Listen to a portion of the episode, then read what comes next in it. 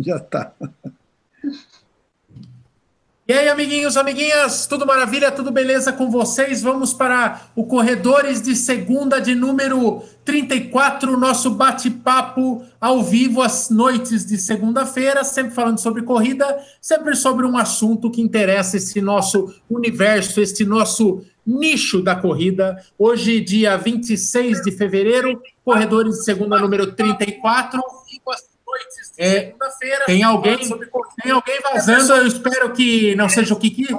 O doutor quem está, quem está com a caixinha ligada, vamos desligar. Número 34. É, tem alguém, tem alguém vazando. Quem será que é? não seja o Kiki. O doutor Estão todos desligados? Peraí, peraí, vamos ver. Número 34. Peraí, eu vou descobrir. Eu vou descobrir agora. Alô, alô, alô. Alô, alô, alô. Rica, eu acho que é você, ó. Dá uma olhadinha na sua janela aí, Rica. É, que deve estar com o microfoninho da janela ah, já, do. Já pus, já. Deu certo? Olha, primeiramente eu quero dizer a vocês que hoje o nosso entrevistado, ele é um Ó, é um baita cara, é um baita cara, manja tudo de coração, mas não manja nada de tecnologia. É, é, o suplente do Kiki hoje aqui nesse programa, doutor Ricardo Cairo, boa noite. Você que já começa dando fiasco, você que começa tumultuando, pela segunda vez, você substitui o Kiki. Ontem tivemos certa. Ontem foi o dia de fazer o teste da internet do Dr. Ricardo. Apanhamos horrores, porque ele tem um DNA kikisístico na, na, sua, na sua formação, no seu gene. E hoje ele já chega arregaçando, fazendo coisas que tipicamente são de Kiki. Boa noite, Ricardo Cairo. O, cardi, o cardiologista sub três horas na maratona. Tudo bom com você? Tudo em ordem. Agora acho que deu certo, né? Rapaz é do céu. Primeira vez assim. Tá nervoso, Ricardo. Nós também fala nossa. A gente esqueceu de te avisar. É, é, é. Seja bem verdade. Amiguinhos, amiguinhas, hoje, como diz o próprio nome desse programa, Dr. Ricardo ele é um cardiologista, aliás, é o cardiologista de todo mundo aqui da galera, é, e é corredor. Então é sempre legal, né? Às vezes a gente conversa com algum médico que tem alguns preconceitos. Eu, eu já cansei de ver, né, Shell? médicos que têm meio preconceito contra o esporte. Normalmente são médicos sedentários, médico, médico preguiçosão e tal, e ele fala um monte de coisa, que um monte de coisa não é legal, então nada como conversar com um corredor que é cardiologista, um cardiologista que é corredor. Uma boa noite aí, Shell, Kiki e Brunão. Vamos começar pelo Shell. Tudo bom com você, Bolt? Boa noite, tudo bem? E você fala assim, é um corredor, não é só um corredor, é um corredor sub 3, duas vezes Boston, né? É um puta corredor. E nada melhor do que você ir num cardiologista que entende do esporte que você pratica. O que me dá angústia, por exemplo, quando eu vou no ortopedista, que eu vou com frequência em ortopedista, né, dado o meu histórico. Eu chego lá e falo assim, eu corro maratona, o cara me pergunta, mas quantos quilômetros? Aí já bate aquela desconfiança, né? Então, nada melhor do que você ir num um cardiologista que manja da, das coisas. É bom, é bom. É, realmente, o Bolt definiu bem. É um puta corredor.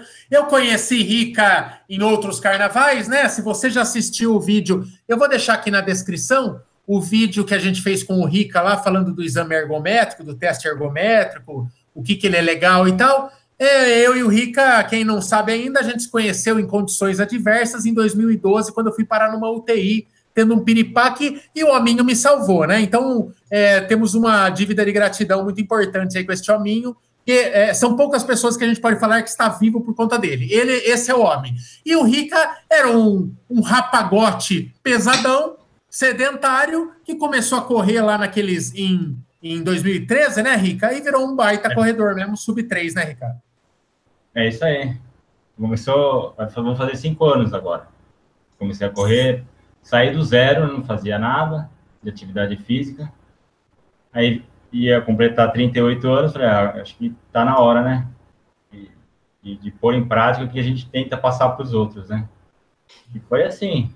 Começou um pouquinho na esteira, aí fiz uma prova de 5 quilômetros, gostei da prova e peguei gosto de correr.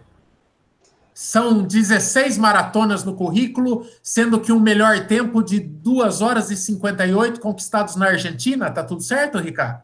Isso, maratona de Buenos Aires. É, né? Não é fraco, não, filho. Sub 3 é aquilo, já é uma categoria. Não vou nem falar de ser humano, porque são todos ETs. Ô, Brunão, boa noite para você, filho. Tudo bem com você? Beleza, cara, tudo bom. Vamos, vamos aproveitar agora extrair o máximo aí do, do Ricardo, porque realmente, igual o Michel falou, é raro ter um profissional perto da gente que, um médico, né, que entenda o esporte que a gente pratica, né? Porque a maioria dos que a gente vai pede para a gente parar de correr, né? Esse é um que com certeza vai falar o contrário. É verdade, é verdade. Quem tiver perguntas é, para o Ricardo Cairo, para o doutor Ricardo, mande é, para o Brunão aí, mande no chat, né? Que você, logo abaixo da nossa janelinha aí, seja pelo celular, seja pelo computador doméstico, o, você pode mandar sua pergunta no chat aí, tá bom? Durante Isso o dia a gente recebeu Durante o dia a gente recebeu perguntas também nas nossas redes sociais que nós vamos passar para o doutor Ricardo aí. Vão perguntando, é, vamos falar para outro ET. Esse não por conta do rendimento, mas por conta da esquisitice. Luiz Quinones, o foguete de Caracas, que chegou de Marte direto num foguetinho lá na Venezuela. Tudo bom com você, Mito? Bem, bem, bem. Tudo bem com você, amigo? Boa noite a todo mundo aí. Boa noite, Ricardo. Seja bem-vindo. E é uma, é uma é uma coisa da vida. Como você, Mike, como você paga que ele salvou sua vida convidando esse cara a uma live? Tem que convidar um churrasco, não sei, a comer cerveja. Você paga, salvou sua vida e convida para uma live. Que é isso, cara? Não, oh, que... eu, eu, até tentei na casa dele hoje, eu falei, ah, a internet em casa não é muito boa, tudo mais. Ele falou, não, vamos dar um teste aí. Aí Puta, é verdade. Não, é verdade mesmo. O Rica, o Rica se convidou, coitadinho. Ô, Rica, eu vou te chamar, Rica, para conhecer a minha varandinha aqui. Tá mas o. Mas o, eu não dei perdido no Rica, não. É porque quando a gente fica em dois aqui, Rica, fica muito apertado, não, não fica legal. Tivemos experiências aqui antes, mas você está mais do que convidado aqui. É, e vamos começar logo, rapidinho, antes de começar com a pergunta, porque eu acho que tem muita pergunta para fazer e não vamos enrolar muito no começo. Só não podemos deixar de falar. Tivemos a primeira Major do ano aí, tivemos a Maratona de Tóquio no domingo em, em, no Japão, mas que na verdade era sábado à noite aqui, era meio de volta para o futuro, uma coisa meio louca, estava acontecendo no domingo, mas estava assistindo no sábado, uma coisa meio que dava falha na Matrix, no, no, na cabeça do corredor, mas tivemos lá, é, tivemos é, um resultado inesperado, né, Shell? Todo mundo, Kipsang, Wilson Kipsang, o keniano, falou que ia para arrebento, falou que ia para recorde mundial e deu fiasco, deu ruim no, no quilômetro 16, abandonou. De novo, ele abandonou, ele que já tinha abandonado em Berlim, e daí deu novidade lá. Quem, que, como é que foi essa prova? Quem ganhou? Como que foram os tempos? E tivemos um japonês voador lá, sensacional, ô, né? Ô, ô, Ricardo, Ricardo, eu falei para você como o Michael ele pergunta, ele mesmo responde. No começo aqui a gente combinou, vamos falar de, de Japão. Ele falou, ó, fala do Kipsang, fala do japonês e fala dos dois vencedores. Aí ele já contou, ele já contou que os Kipsang abandonou, já contou que o japonês fez recorde, e aí ele fala assim, e aí, fala alguma coisa da maratona de Tóquio. Pô, agora não tem o que falar, pô, você já falou tudo. Fala é isso aí.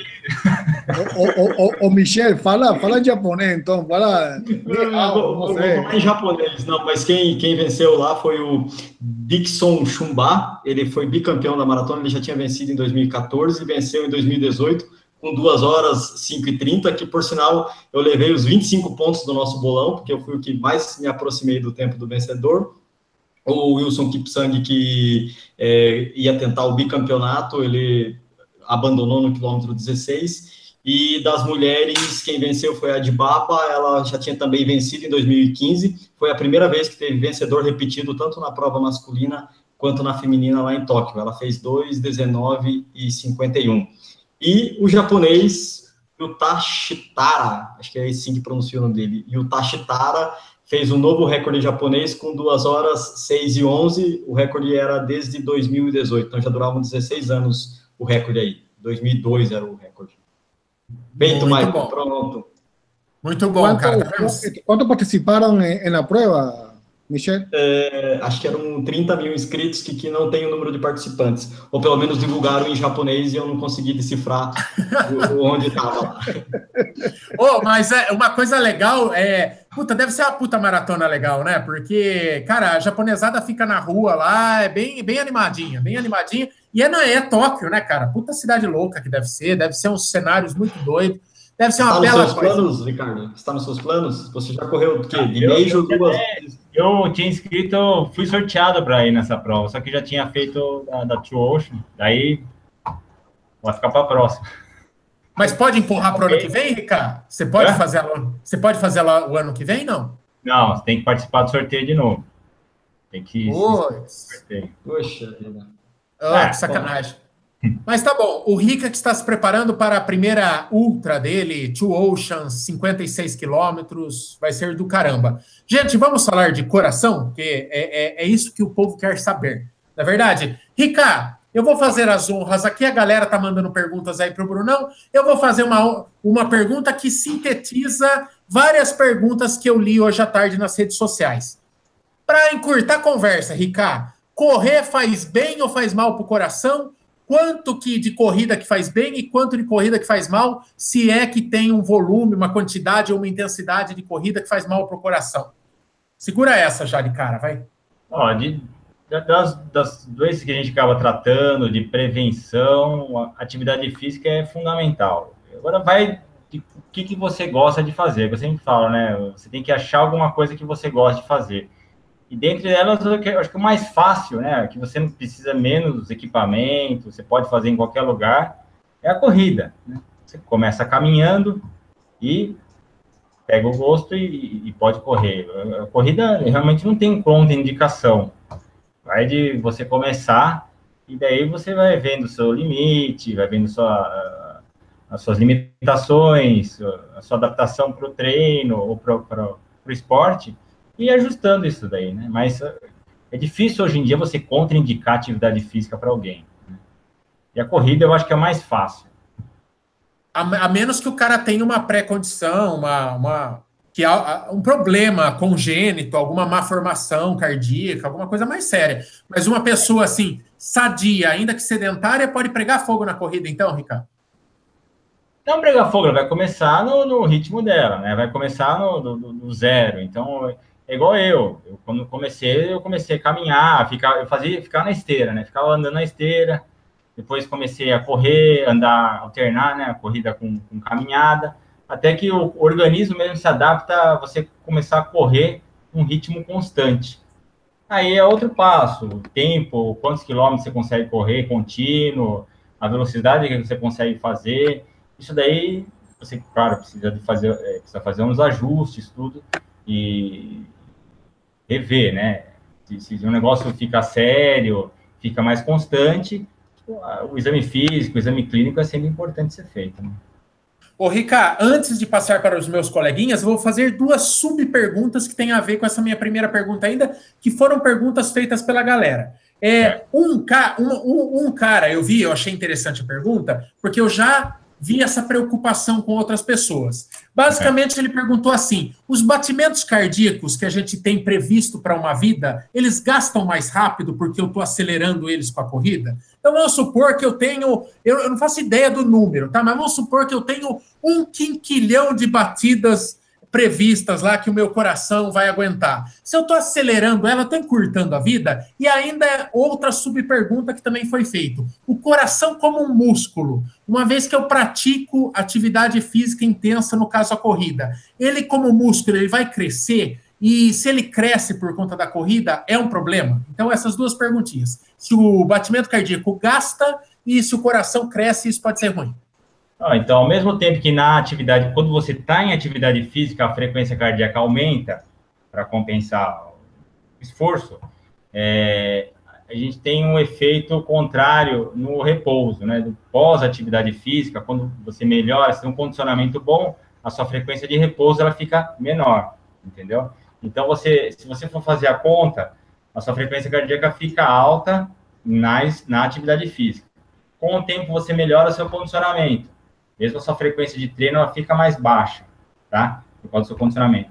E durante o dia, na sua atividade normal, a sua frequência de repouso, a sua frequência de, de base fica mais baixa. Então, no geral, isso tem estudo mostrando, é, um atleta, ele fica um maior tempo com frequência cardíaca mais baixa do que alta, né? Esse desgaste que teoricamente ele tem na atividade é compensado com o restante do dia.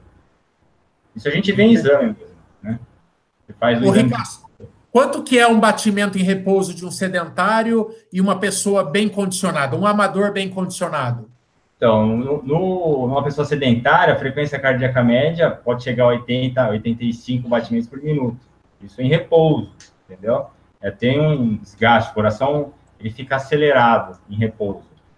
E de atleta, você tem até descrito, Emerson, Nelson Piquet, e fazia a frequência de, de repouso de 40, 42 batimentos. Isso antes da prova, entendeu? Então ele mantém essa frequência a maior parte do tempo. E, claro, fica com uma frequência mais acelerada no esforço. Mas a maior parte do tempo ele está em repouso, tudo, então compensa. Então você não tem esse desgaste, né? Entendi. E a segunda pergunta se o coração incha, se ele fica musculoso, cresce dentro do peito e atrapalha. Não, isso, é, ele tem uma adaptação, né? Dependendo do tipo, do tipo de atividade física que você vai fazer, de ou aumento de espessura ou aumento da cavidade, né? Da, é uma bomba, né? Então, aumenta o fluxo de sangue, aumenta o trabalho, ele aumenta o, o, o volume interno dele, entendeu?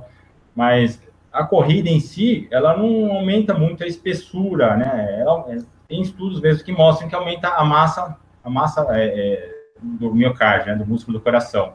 Mas isso não traz problema, isso não leva a, a, a um desgaste maior do coração. Diferente de algumas atividades, por exemplo, que usam mais hipertrofia, né? Alterofilismo, tudo que. Aí você faz um tipo de exercício de explosão, né? É muita carga com pouca repetição, que é o contrário da corrida. A corrida é um esforço repetitivo, com pouca carga, né? Depende da intensidade que você vai fazer. Muito justo. Shell, tem pergunta aí, Shell, sua ou da audiência? Tem do. Bom, eu vou fazer uma da audiência, depois eu faço uma minha. É, o JC Trabacchini. É, gostaria que o doutor explicasse se a homocisteína cisteína elevada, em torno de 17, é comum em atletas que treinam em alta intensidade, seis vezes por semana. E eu gostaria que explicasse o que é homocisteína. Eu não faço a menor ideia do que é. Essa é a pergunta dele. Então, da, da, da parte cardíaca, a gente usa é, homocisteína como se fosse um, é um aminoácido que a gente usa como marcador de, de doença vascular, doença cardíaca, aterosclerose. A gente usa como marcador é, é, um, é um aminoácido que tem na sua circulação. Na verdade, ele, ele num vento que você come, tudo, ele é um produto de degradação de um outro aminoácido, tá? Que daí vem de alimentação sua, carne, ovo, é, comida, assim, frango, essas coisas, entendeu? É, então, a homocisteína, na verdade, a gente usa mais como esse marcador. Quando está acima de 15, né, a gente dosa no sangue, é, a pessoa tem um fator a mais aí de uma predisposição a doenças vasculares. Isso hoje em dia está ligado com não só vascular, com, com Alzheimer, é, doenças neurológicas, entendeu? Mas dentro da parte circulatória. Então seria como um fator de risco para doença cardíaca, né? Eu não sabia muito assim a, a relação da homocisteína com a atividade física. E eu fui dar uma olhada em o que tem né, de literatura e, assim, eu vi que realmente existe um aumento da homocisteína em atividades de grande intensidade, tá? Mas como ele falou, treinos a seis vezes por semana. Só que isso é compensado com um treino de baixa intensidade. Então, na média, a atividade física ela não aumenta a homocisteína, que seria esse, essa proteína que forma na circulação, entendeu? Então, ela não traz esse, ela não aumenta esse marcador de doença vascular, né, doença cardíaca. Shell, pode fazer a sua já, pode emendar com a sua. A minha pergunta é assim: o sonho de consumo de todo corredor hoje, acho que é um relógio com GPS e com frequencímetro.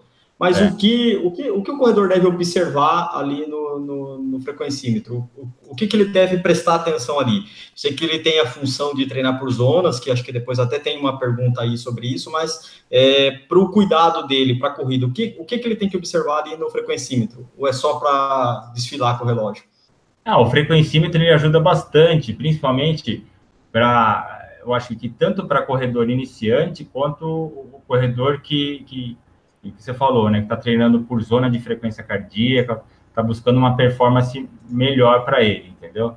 É, é, como se fosse um alerta, você vai estar tá monitorado, né? Você, um paciente que está na enfermaria, ele não está monitorado. Quando você põe na UTI, ele fica lá, a gente consegue ver vários, é um parâmetro a mais que a gente tem do seu treino, tá? A frequência cardíaca, a gente fala o seguinte, você é, fazer atividade numa frequência cardíaca baixa, tá? Como é muito próxima da sua de repouso, não traz benefício nenhum. Tipo, ah, eu caminho duas horas por dia. Ela passeia, a pessoa passeia duas horas. Ela está perdendo tempo, entendeu? Porque para você ter, melhorar seu condicionamento, para você ter perda de peso, você precisa trabalhar, né? Você precisa fazer atividade física numa frequência cardíaca, numa frequência cardíaca de treino. 70 até 80% da sua frequência cardíaca máxima. Então a gente explica o que é. E você trabalhar numa frequência cardíaca muito alta também não traz benefício para você. Às vezes pode trazer prejuízo você ficar muito tempo nela, né? Então existe uma zona de treino que a gente fala, que é, é onde deve ficar sua frequência cardíaca durante você faz durante a atividade física. Você tem alguma coisa que monitore, que te informe, fala, ó, oh, você subiu, você diminuiu o ritmo. Então você está muito lento, você precisa aumentar o ritmo, manter naquela né, nessa faixa de frequência que é ideal para você perder peso, para você melhorar seu condicionamento e para você, na verdade, fazer uma atividade física eficaz. Né? É isso que é o principal. Ô, Kiki, eu vou passar a pergunta para você. Ô, Ricardo, vou fazer uma pergunta. Olha, que é para quebrar o gelo, porque ela pode soar extremamente ignorante da minha parte. Vai. Mas eu vou fazer. Eu vou fazer que eu sei que os demais estão com vontade. Não, não estão, mas me debateu uma curiosidade agora. Muito se fala sobre a questão de é, a medição na cinta é, ser mais precisa do que a medição no pulso e tal. Muitos é. amigos meus falam isso. Isso aí é meramente uma questão é, tecnológica, de, a, o sensor mesmo, a tecnologia do sensor de peito aqui, ele, ele de repente está mais em contato do que o pulso, ou realmente dá algum tipo de variação a aferição de peito e pulso? Ou bate exatamente no mesmo tanto, ou varia de um para outro? É, pode ser muito idiota. E se for, paciência. Não, não tem a distância, está mais perto do coração, consegue verificar melhor, não existe isso. É, é, é isso é mais é, é, da, do, do, aspecto tecnológico, né, do equipamento que você tem, entendeu? Que vai aferir lá com uma acurácia melhor ou, ou, ou menor, entendeu?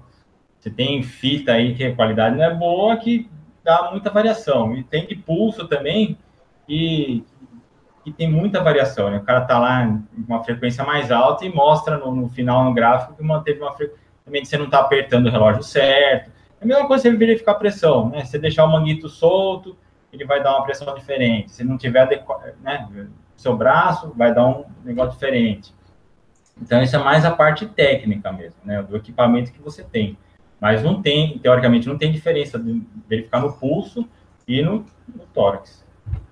Muito obrigado, Rica, por responder com essa seriedade e transformar minha pergunta em algo menos estúpido. Ô, Foguete de Caracas, temos perguntas aí? Que, que Sim, pergunta que você sempre quis perguntar para um cardiologista sub três horas na maratona, Kiki?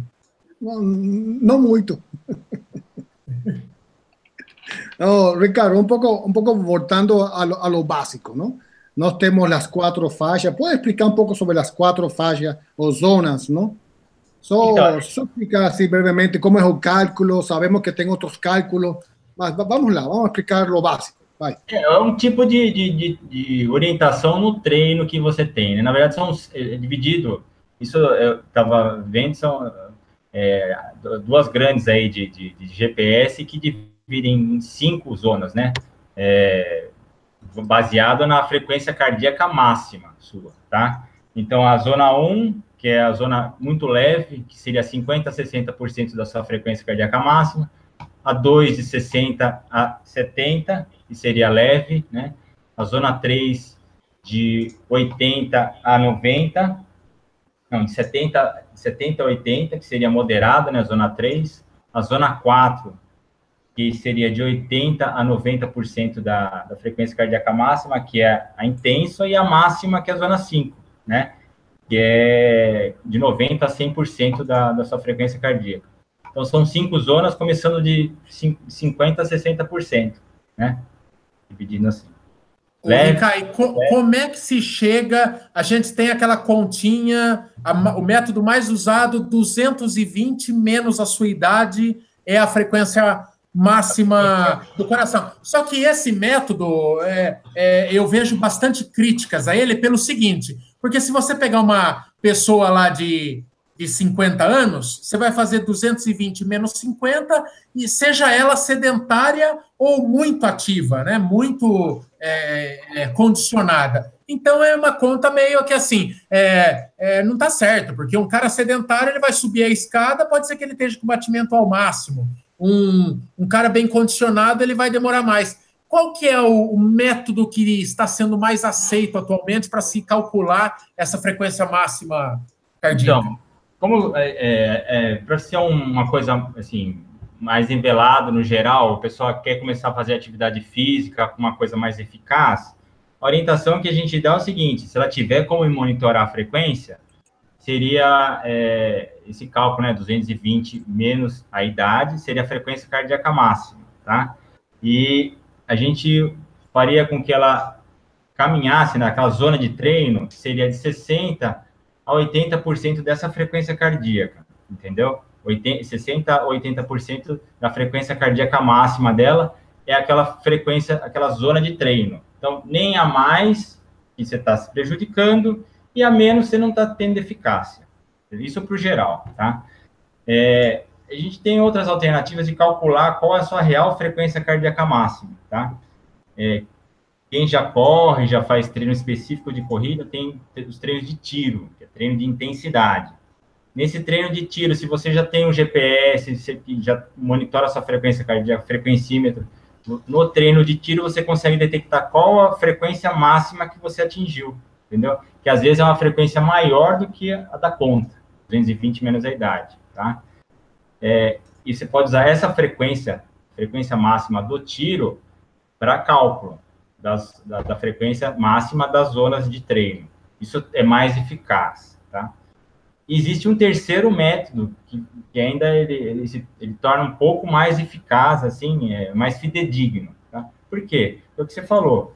É, 220 menos a idade, ele nivela todo mundo igual. Ele vai dar uma zona de treino, zona 1, zona 2, muito fácil para você, você já corre, entendeu?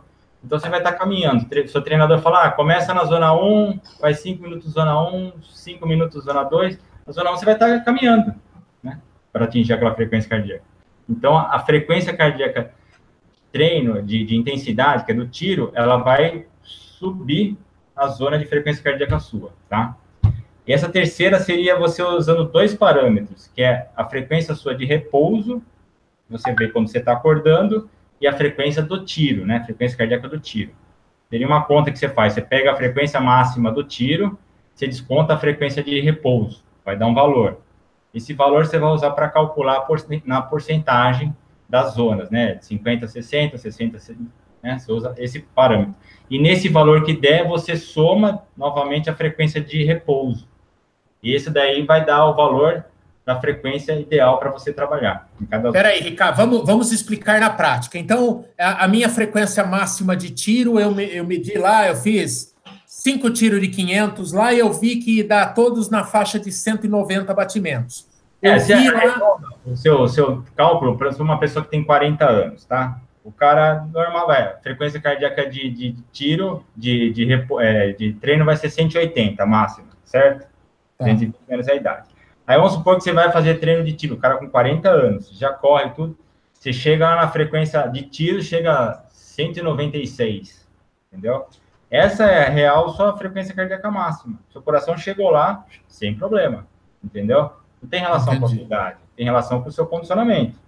Então você vai usar essa frequência como sua frequência cardíaca máxima para fazer a conta. Entendeu? Na zona de treino.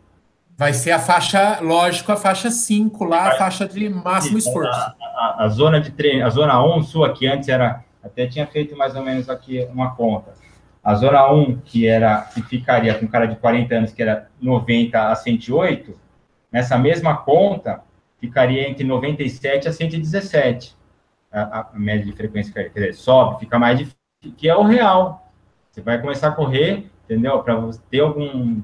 Se você começar a correr, para atingir essa zona, você precisa estar tá correndo, né? Senão você está caminhando. Ô, Ricardo, só uma perguntinha. Você, para mim, tá é, bem claro, né? Quer dizer, você fazer muito fraco, você não vai obter nenhum. Você está se enganando. Agora, o que, que tem de nocivo que você falou se você manter muito na faixa acima dos 80%, dos 90%? O que, que se você manter por longa duração esse esforço máximo, o que, que não é legal do ponto de vista cardíaco? Então, quando você é, passou por exame, é, fez um check-up, está tudo certo, a gente vê até no teste, né? No, teste a gente deixa lá, chegou em frequência cardíaca máxima, você consegue avaliar a pressão, o traçado do eletro, é, ver a parte cardíaca como é que tá. Tá tudo em ordem, tudo bem. É, não vai ter problema numa prova, claro que você vai chegar em frequência cardíaca máxima. Chegar no final de prova, você está em frequência cardíaca máxima.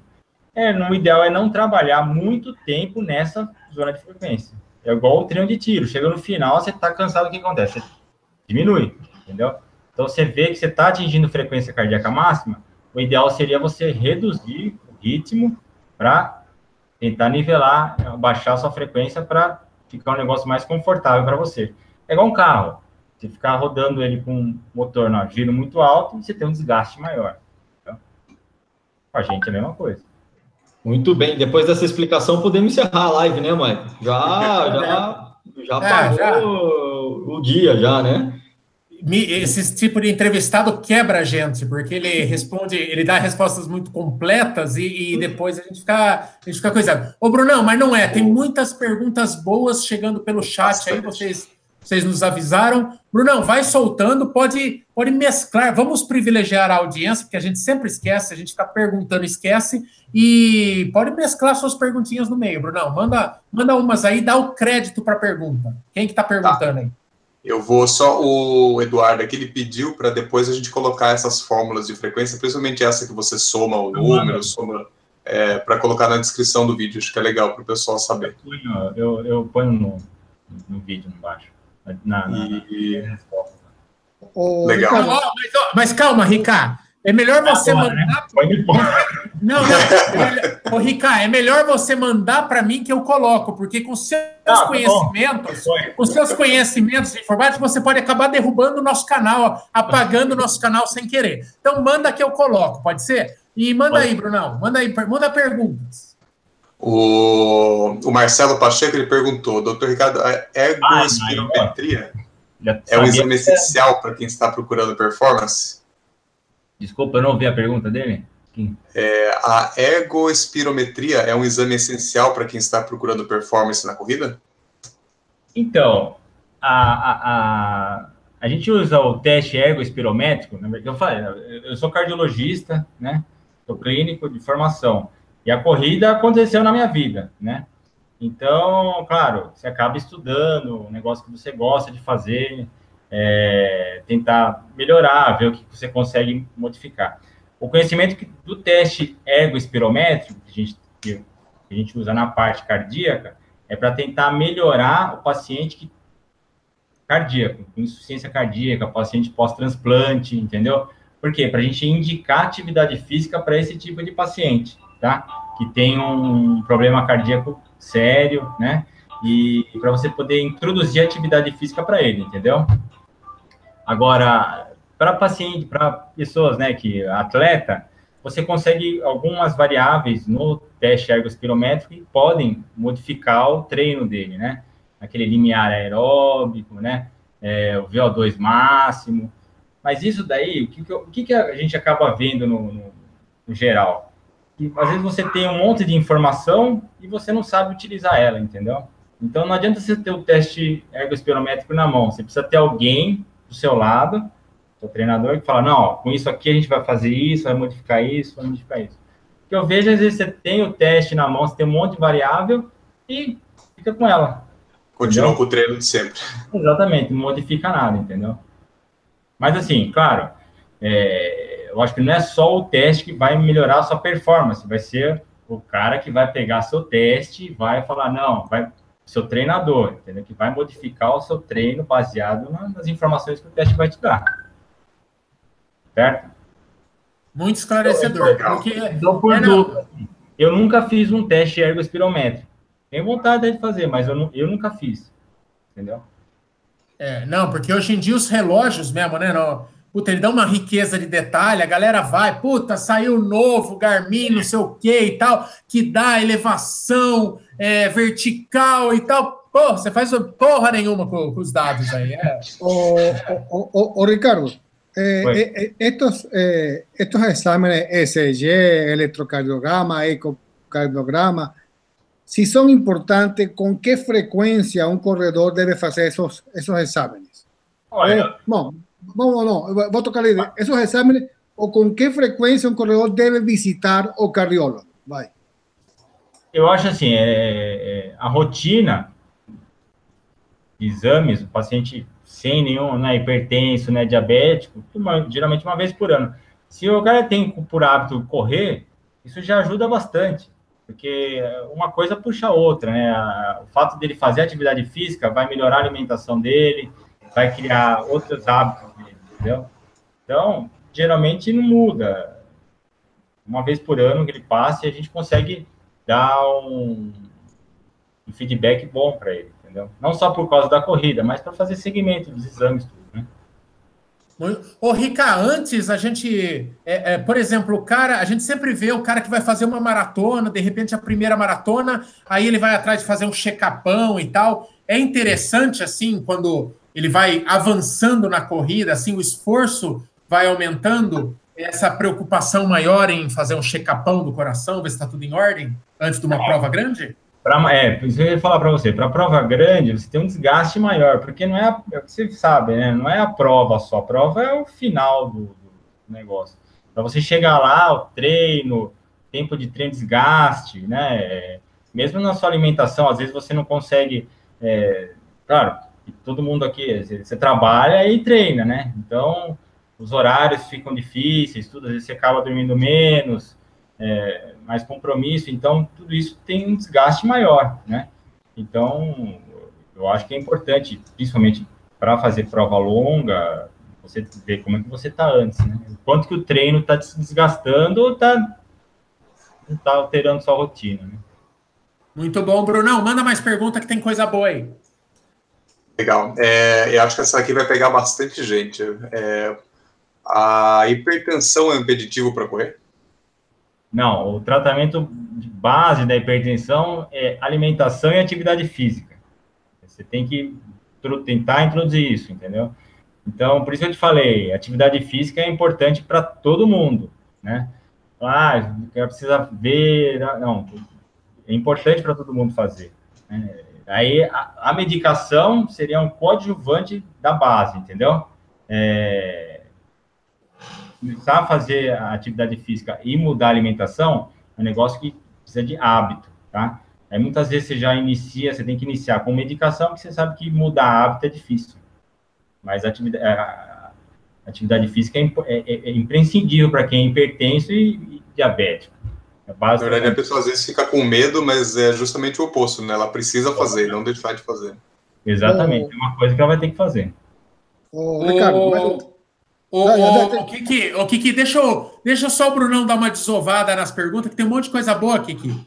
Porque senão. Porque tem um monte de pergunta boa. Fala, fala, fala, Bruno. O Kiki é que tem muita pergunta boa no chat e a gente corre o risco de trocar uma pergunta boa do chat por uma pergunta bosta tua.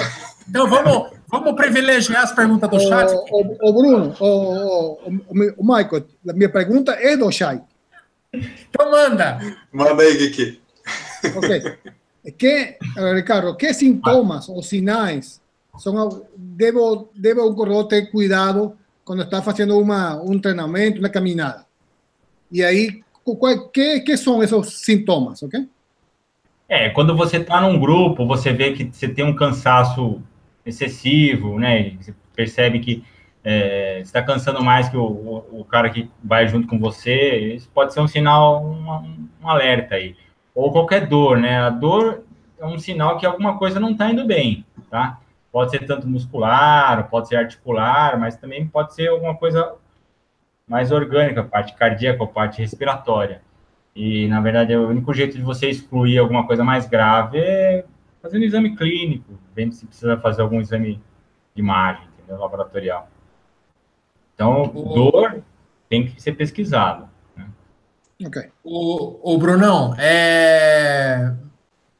só enquanto você pensa uma... O doutor Rica, tem algum problema de coração que se manifesta na corrida que vem com outro sintoma que não seja dor? Sei lá, que seja um é, tontura e tal, não, mas que seja um problema de coração que se manifesta de algum jeito, que não seja pontada, que não seja um aperto, é, que, que, que se, especificamente de coração, o que, que precisa ficar esperto para você não saber se não está infartando durante uma corrida ou uma prova? Não, de, de, os sinais que você pode ter, sintomas, é, é mesmo a taquicardia, né? Às vezes você tem, ah, eu, eu termino, eu, eu canso rápido, né? A pessoa me refere, ah, eu começo a correr já, eu canso rápido.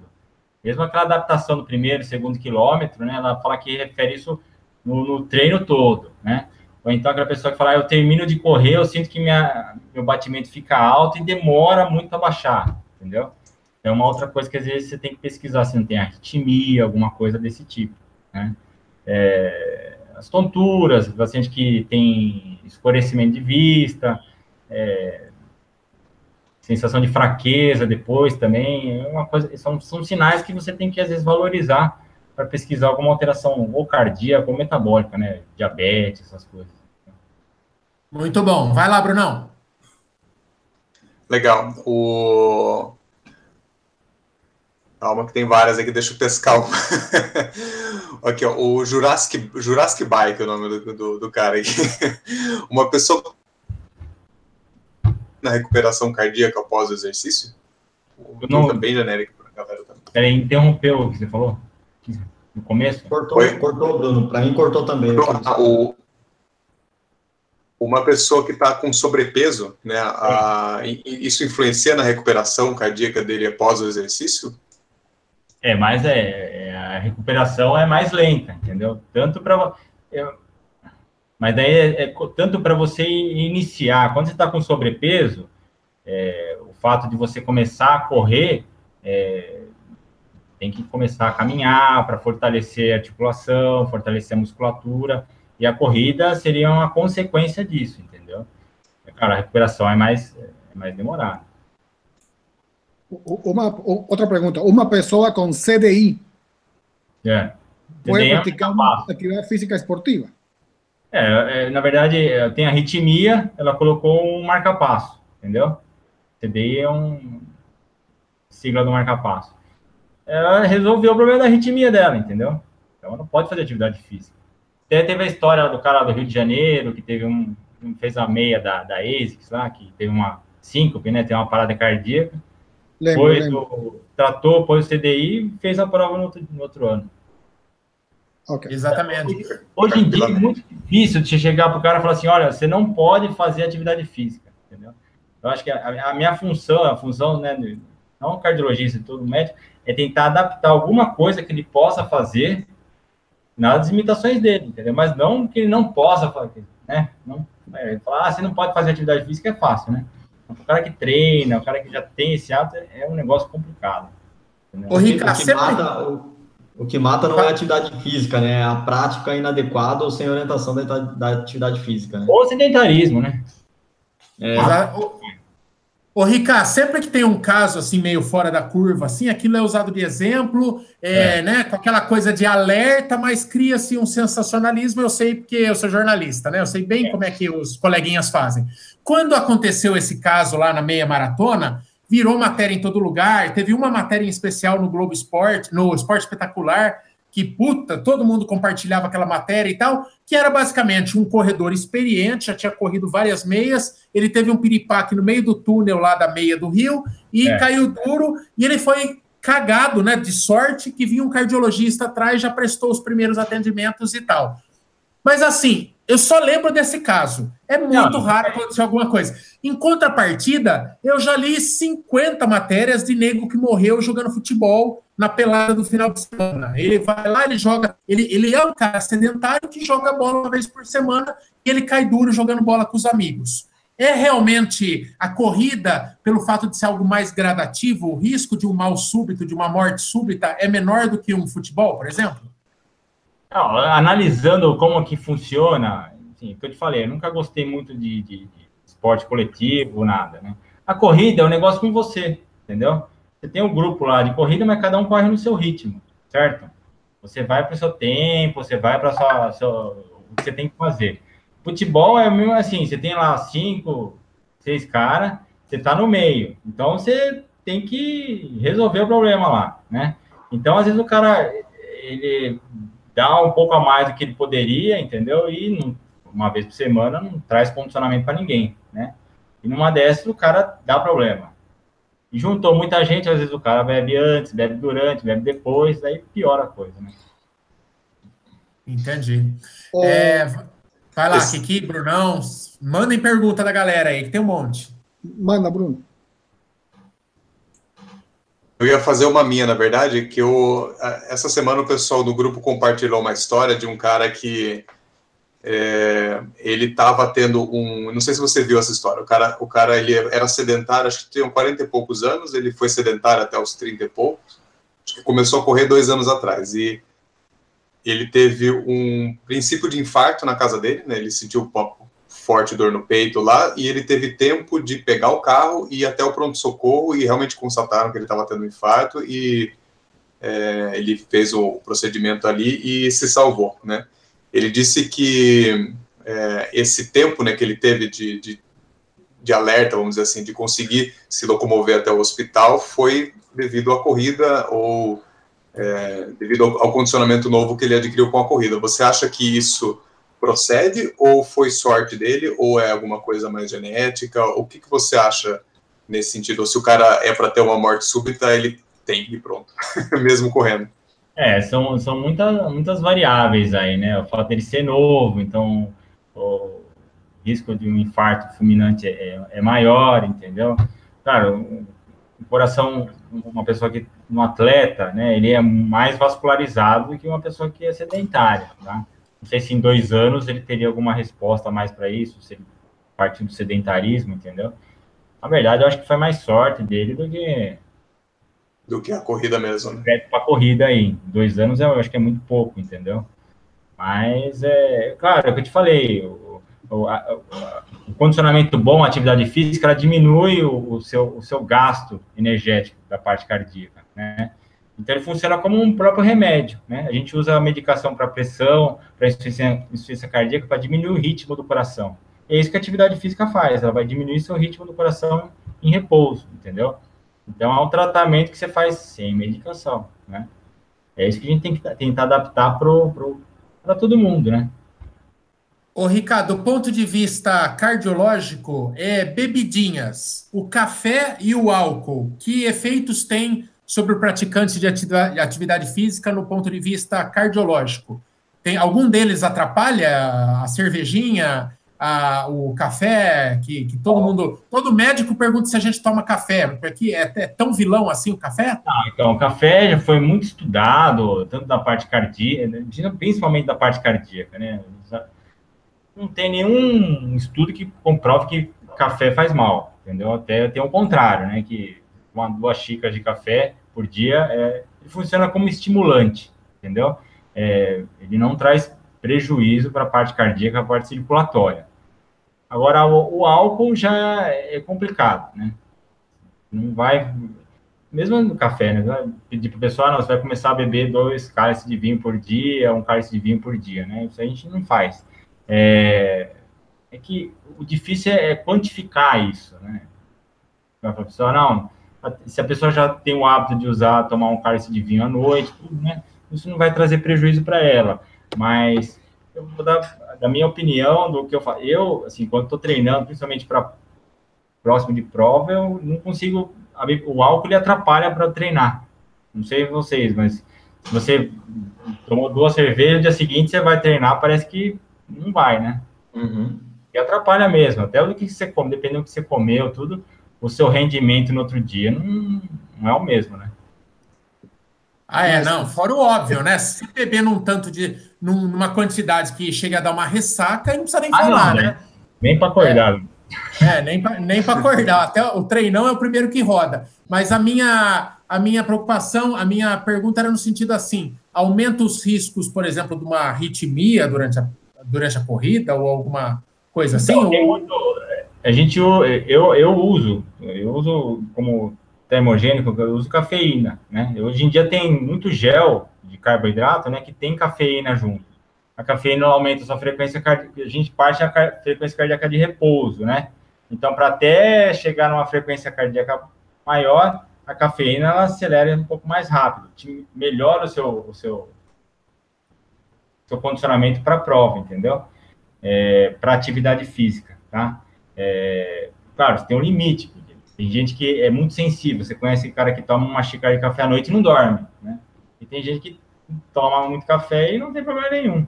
O café é estimulante, ele pode aumentar a frequência cardíaca e tem gente que faz arritmia com, com derivado de cafeína. Né? Você tem que suspender, tem que restringir.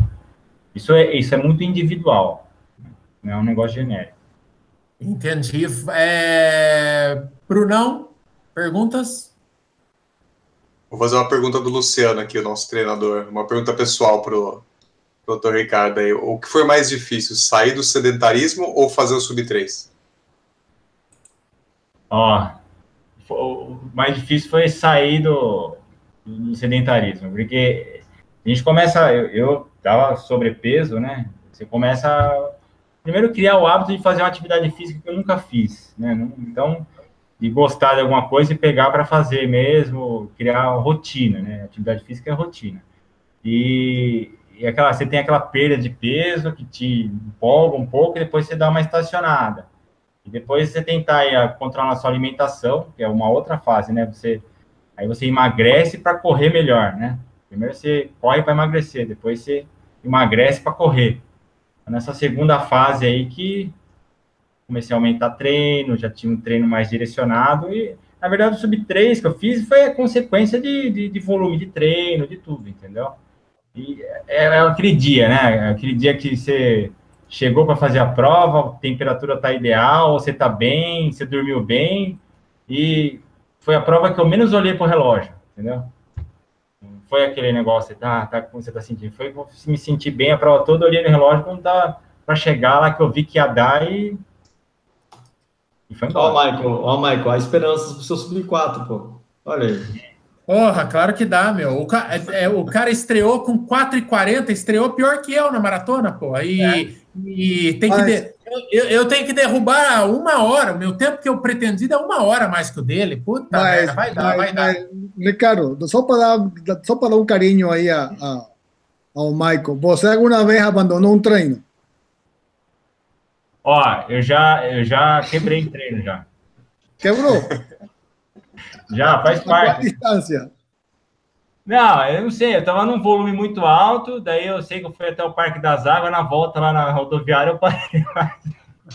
mas, um, mas não chorou, né? Não chorou. Mas, mas, mas sentou, sentou em uma mesa a chorar, assim, sentadinho, não, um cantinho. Ele ficou triste também. Sábado, sábado teve gente que chorou aqui em Sorocaba por Ah, para, para de, para de mentira, ó. Ó, os nego, ah, os temos, nego... temos, temos imagens, temos ah, imagens. Ah, então mostra a imagem. Então desafio Mas, vocês. A... Ah, Mas, os negros exageram, se perdem na mentira. Pra quebrar mesmo, né? Treina pra quebrar mesmo tem essa, né? Ah, que chorou nada, parece uns tontos aí. Ô, Ricardo, ainda nas bebidinhas, uma coisa muito ah, na moda. Mas o que é Alcoólatras Anônimos ou é não, canal de corrida? Não, não, mas é uma outra, não é, não é bem uma bebidinha, uma, é, é uma outra coisa que você toma. Ô, Ricardo, uma outra coisa que você vê muito corredor, a ânsia de perder peso e tal, termogênicos. É. Eu tive lá na minha adolescência, eu era adolescente, e eu tive uma experiência medonha com termogênico. Eu comprei um termogênico que era líquido, parecia um xarope de tosse, assim, aquele Vic vermelho lá. E, cara, eu tomei uma, eu acho que era duas colheres daquilo e fui treinar. Cara, eu acho que ali foi a minha primeira arritmia. Só que eu era moleque, Ricardo, e nem sabia o que era aquilo, esperei passar sozinho. Eu quase. A sensação é que eu ia cair duro, uma coisa horrorosa mesmo e tal, e eu nunca mais tomei. Eu virei aquele negócio no ralo da minha pia para garantir que eu nunca mais ia meter a, o louco de tomar aquilo lá. É, a, a, associação de termogênico com, com uma prática aeróbica forte como é a corrida. Qual que é a tua opinião disso?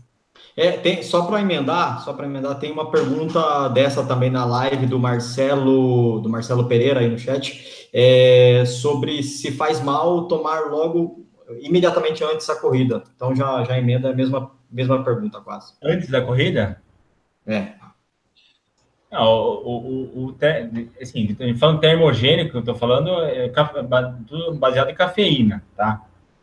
A gente tem cápsula de, de até 210 miligramas e até 420, que seria a dose máxima para usar. Né? É, eu falo por mim, de termogênico que eu uso, tudo derivado de, de, cafeína, e é muito da sensibilidade da pessoa. Geralmente, quando, assim, eu não oriento, não faço parte de, de nutrição, tudo. É, às vezes a pessoa pergunta para mim o que, que eu uso, como cardiologista, o que eu poderia indicar é o seguinte: se a pessoa quer usar, começa com uma dose menor, e ver o que ela tem de resposta, entendeu? É, principalmente se depois já fez exame, viu que não tem arritmia, não tem uma predisposição à arritmia, não tem alteração de hormônio, entendeu? Tá tudo em ordem.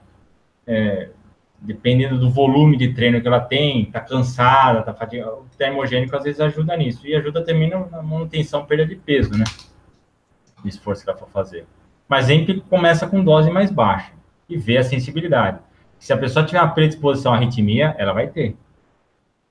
Entendeu? Ô, Ricardo, no meu caso, por exemplo, eu tive lá um episódio que me, é, eu não, eu não, eu até onde eu sei, eu não, nunca sentia nada. Um belo domingão lá, tive de uma vez uma arritmia que não passava nunca, né? A gente ficou lá, você ficou lá umas 12 horas lá tentando reverter o negócio com injeçãozinha no soro e tal. A hora que a coisa não ia mesmo, aí eu fui parar na UTI, e deu o chocão, né? É, é, isso me torna. Eu sou uma pessoa que tem predisposição à arritmia porque os exames não deram nada. Ou foi um fato isolado por conta de estresse, por conta de alguma um outro é, fator. Você tinha outros fatores que justificavam você ter aquilo lá. Aquilo lá foi um sinal que seu coração falou: ó, desse jeito que você está indo não, não dá certo, entendeu? Apesar de ele não ter nenhum problema orgânico, né? circulatório, de ritmo mesmo, ele foi o seu, a gente chama órgão de choque, né? Tá fora do peso, sedentário, come o que quer, bebe, tudo, daí né? não dá certo. É, não que você vá, aí você mudou seu estilo de vida, entendeu? Você não tem, mudou peso, faz atividade física, tem condicionamento, sua frequência cardíaca de base, que antes ela era 85, 90, hoje provavelmente deve ser uns 60, 65 no máximo. Então, você modificou o seu organismo, né? O, deixa eu só contar uma historinha, é, passado na UTI. Então, imagina você, você do nada, você está no meio de uma UTI, cercado de gente e tal, e o, e o Ricardo falou assim para mim, ó, nós vamos fazer uma cardio-reversão. É, aí eu falei, ô campeão, o que, que, que, é cardio-reversão? Eu vendo o cara pela primeira vez na vida, né? Falei, o que, que é cardio-reversão, nego? Falou, é, igual nos filmes, aquele chocão. Você acha que é jeito de contar para alguém, Michel, que você vai dar uma você vai dar uma fritada no cara, você fala, é igual você vê nos filmes, é um chocão. Ah, ali, ó, ali o, o topa não passava nem um sofá velho, viu, Michel? Ah. Você nem viu. Ô, mas, ô, Chão, mas tem uma outra coisa ainda, uma outra bola fora dele. Aí eu tava lá, né? É? Aí, ele, aí eles ligaram lá o soro e tinha um negocinho que gotejava bem rápido, né? Aí eu falava, perguntei assim para a enfermeira: o, é isso aí que vai me. Porque eu falei, eu vou estar tá acordado na hora do chocão? Ela falou, não. Ele falou, você vai estar, tá... nós vamos te sedar, né? Aí eu vi jogando aquele negócio assim, eu perguntei, viu, é esse liquidinho aqui que vai fazer eu dormir? Aí ela falou, não, ó, é esse negocinho aqui. Mostrou uma seringa que devia ter uns 2 milímetros do negócio, né? Aí Aí o, o Ricardo falou: Como que é teu nome mesmo? Daí eu falei: É Maico. Ele falou: Isso aqui que matou, o Michael Jackson. Aí você acha que o Mor... acha que isso é. Agora você já ajuda depois. Você acha, que é um, você acha que é um humor de médico isso? É um sádico, é um sádico. Ô, Brunão, ô, Brunão, é, manda uma pergunta. É, dormiu. Dormiu, dormiu. Dormiu. Quando eu acordei, vi aquele monte de velho em volta de mim lá, achei que já tava, tava no dopado.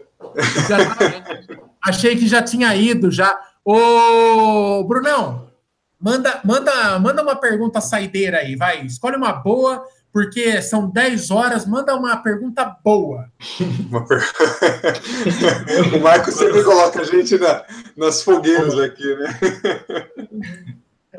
Não, se vocês tiverem pergunta. Eu, vou fazer, falar uma de. Vocês aí, vocês que sabem. Não, tem, tem, tem uma interessante aqui que é, é, fala do. Na hora que a gente termina um treino longo ou termina uma, uma maratona, uma prova longa, né? Existe algum problema em parar bruscamente? Ou seja, de, de repente a pessoa para e não faz aquela. Uh, aquele cooldown, né? Aquele arrefecimento, né? É, ou é, é, tipo, tem um problema simplesmente parar ou, ou não? Ou, ou qual que é o risco de você oh, assim, parar bruscamente? Geralmente, o problema maior não é nem prova longa, né? Que prova longa você chega, você já tá. que você passa largado, você já tá quase caminhando mesmo. Então, tem que parar, né? lá. Agora, o problema é prova mais curta, né? Prova de, por exemplo, de 1 km, 5 km, que você vai a prova no seu limite e acaba, né?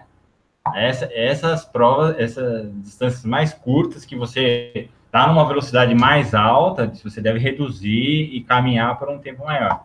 Agora, prova, exemplo, maratona mesmo, você, na maioria, você já chega no seu limite mesmo e para buscar a medalha só, né? Sobrou energia para buscar a medalha.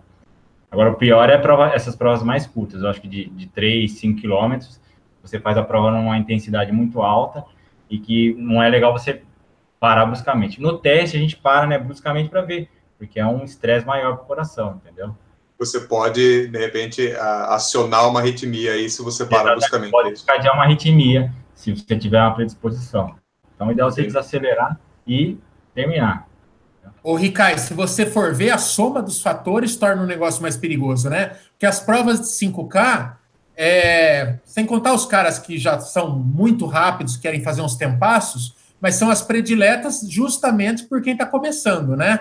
É quem quem está menos condicionado. Daí qual que é a rotina de uma prova? Você vai lá, você passa a linha de chegada, os caras te metem naquele funil para pegar uma para pegar uma frutinha, pegar a medalha. Aí você para, você não vai fazer essa caminhada, você não tem nem espaço porque você está cercado por grade.